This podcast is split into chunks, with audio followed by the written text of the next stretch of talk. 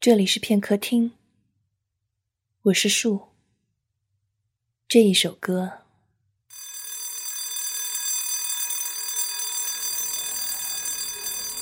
我不知道在你的高中，音乐课是否是形同虚设的。反正我的是，但还是会有所谓素质教育。校长会在学期结束观摩音乐考试。人人都唱歌，会不会都选唱歌？因为最容易。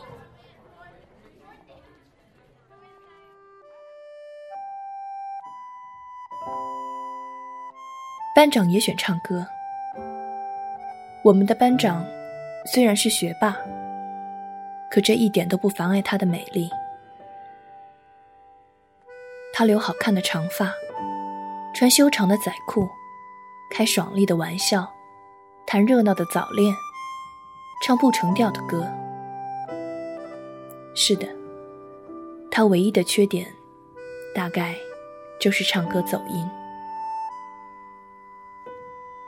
他是在那夜晚自习结束，在厕所哭了二十多分钟之后，告诉我，他要在音乐课考试上唱歌的。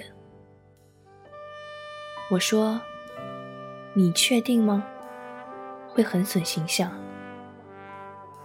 他说：“确定啊，不就一首歌吗？数理化那么难，我都搞得定。没有什么是我搞不定的。”我心里其实想说：“是这样吗？”那你现在哭成这个鬼样，是为了什么？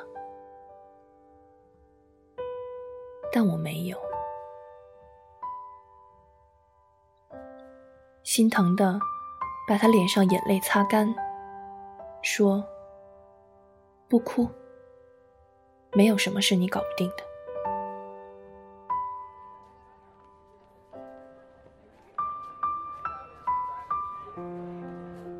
后来我才知道，唱歌走音，其实也是一种疾病，和失恋一样，是人力无法控制的事情。没有电影那样精彩的逆转。班长在考试的时候依然走音了，天天陪他苦练的结果，只是拍子全都压住了，但调还是不成调。但是他很认真，很投入，一直有眼泪往下掉，却坚持唱完了整首歌，一句不落。每个人都莫名感动，像在经历某种庄严的时刻。校长带头鼓了掌，班长像关水龙头那样。在最后一个音符休止的时候，关上了泪腺，没有理会周遭的掌声。他只是呆呆的望着那个空空的座位，许久。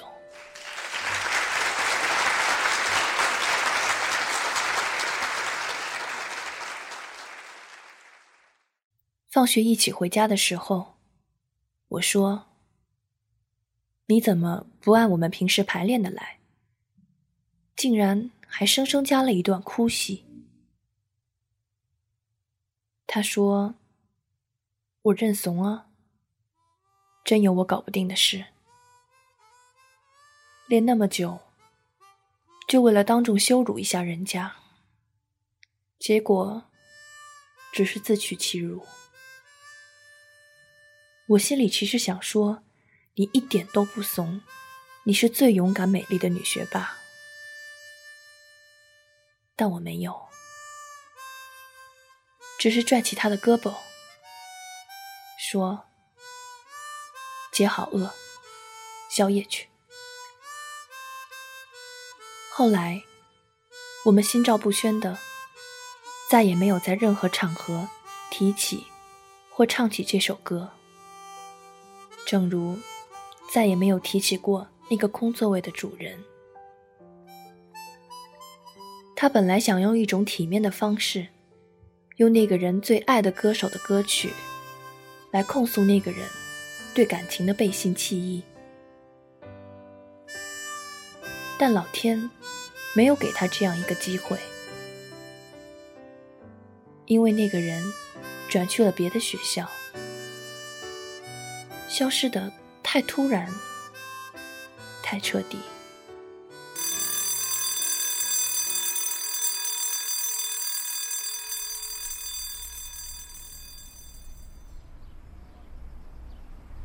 某一天，他又开始在只有我俩一起回家的路上，放开胆子唱歌的时候，我说：“唱歌跑调，其实是一种病，你知道吗？你治不好的。我到家了，你自己慢慢唱吧。”他甩了甩齐腰的长发。笑着唱道：“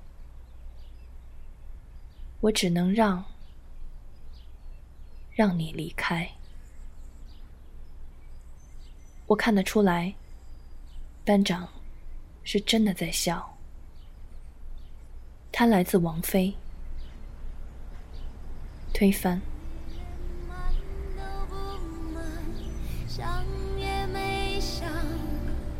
就这么推翻，